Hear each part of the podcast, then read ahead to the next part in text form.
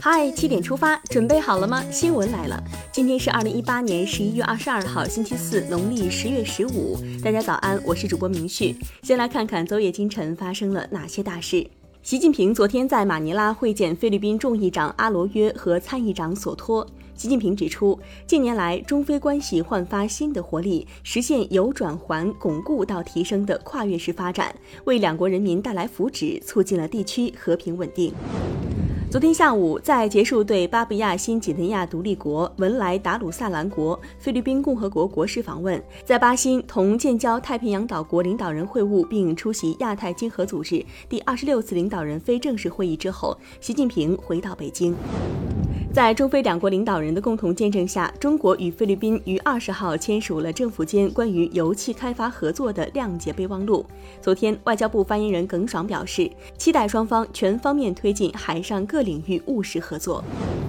近日，教育部开发的全国中小学生校外培训机构管理服务平台即将上线，各地审批的全国中小学生校外培训机构有望通过全国统一的互联网平台实现联网查询，校外培训机构不能继续野蛮生长。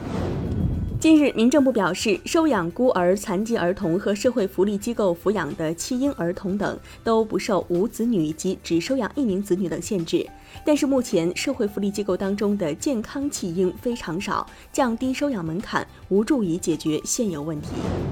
昨天，农业农村部印发《非洲猪瘟疫情防控八条禁令》的通知，发布了严禁瞒报、谎报、迟报、漏报、阻碍他人报告动物疫情等八条禁令。昨天，国家医疗保障局表示，前段时间曝光的沈阳医院骗取医保基金的案件，反映出医保基金监管仍有很多漏洞。医保局决定将聚焦医疗机构、定点零售药店、参保人员三个领域进行重点监管。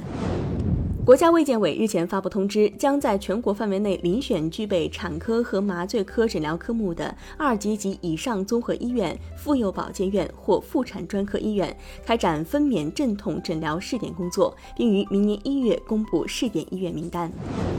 火车电子票时代来了！中国铁路总公司表示，今天开始，铁路部门将在海南环岛高铁实行电子客票服务试点。以后用二代身份证等证件、电子客票通知单，或者是幺二三零六动态二维码，就可以一扫进站了，方便快捷新体验，支持。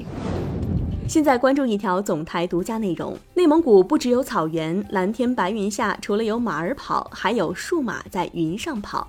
在距离呼和浩特城区三十公里外的和林格尔新区，就是一个重新定义草原城市的地方。二零一七年二月二十四号，内蒙古和林格尔新区诞生，吹响了内蒙古二次创业的号角。经过一年多的筹备和建设，我国正北方这个重要的经济发展先行区对外开放引领区已经初具规模。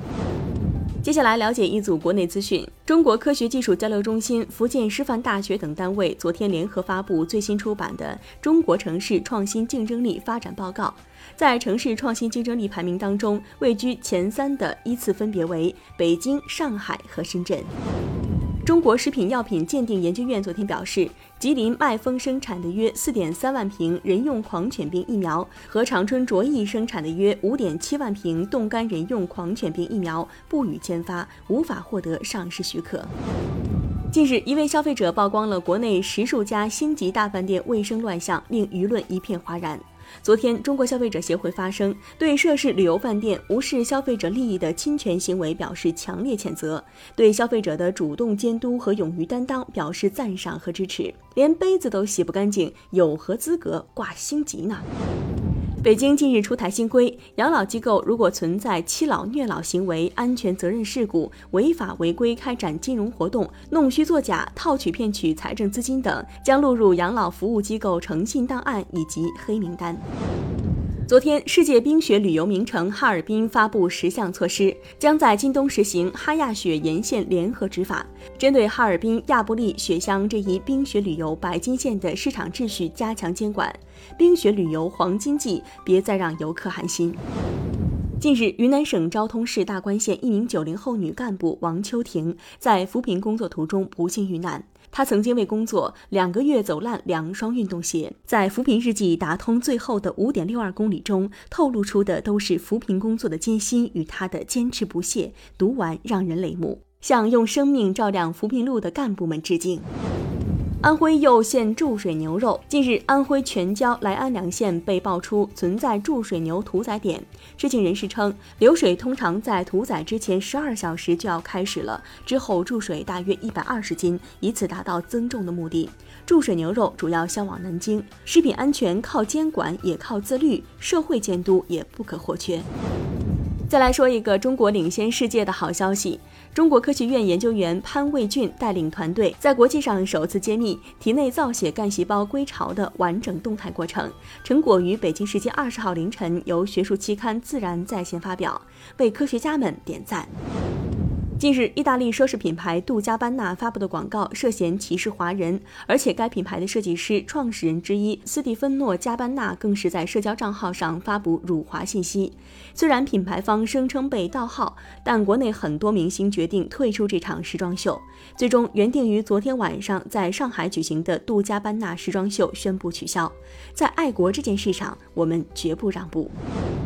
看完身边事儿，让我们把目光转向国际。美国总统特朗普二十号向特检官穆勒递交了通俄门问题的书面答复。此前，特朗普在接受专访时强调，书面答复全部是由自己完成的。韩国政府昨天宣布将解散根据二零一五年签署的韩日慰安妇协议而设立的和解与治愈基金会。日本政府曾表示，一旦韩国解散和解与治愈基金会，将向韩国严正抗议。当地时间二十号傍晚，阿富汗首都喀布尔发生一起自杀式爆炸袭击事件。截至目前，袭击已经造成超过五十人死亡，另外有八十多人受伤，其中四十多人伤势严重，死亡人数有可能会进一步上升。近日，一头抹香鲸的尸体被冲到印度尼西亚东部一处海岸，解剖之后，研究人员在这头鲸鱼的胃中发现了一百一十五个塑料杯和两双人字拖以及其他塑料垃圾。痛心，保护海洋环境刻不容缓。法国总理十九号宣布，公立大学当中所有非欧盟学生注册费将涨价，其中本科阶段学费从一百七十欧元涨至两千七百七十欧元，暴涨十六倍。新规将从二零一九年的九月新学年开始实施。接下来是今天的每日一席话。以天下之目视，则无不见也；以天下之耳听，则无不闻也；以天下之心虑，则无不知也。二零一四年九月二十一号，习近平总书记出席庆祝中国人民政治协商会议成立六十五周年大会，并发表重要讲话。他指出，要切实落实推进协商民主广泛多层制度化发展这一战略任务，通过民主集中制的办法，广开言路，博采众谋，动员大家一起来想，一起来干。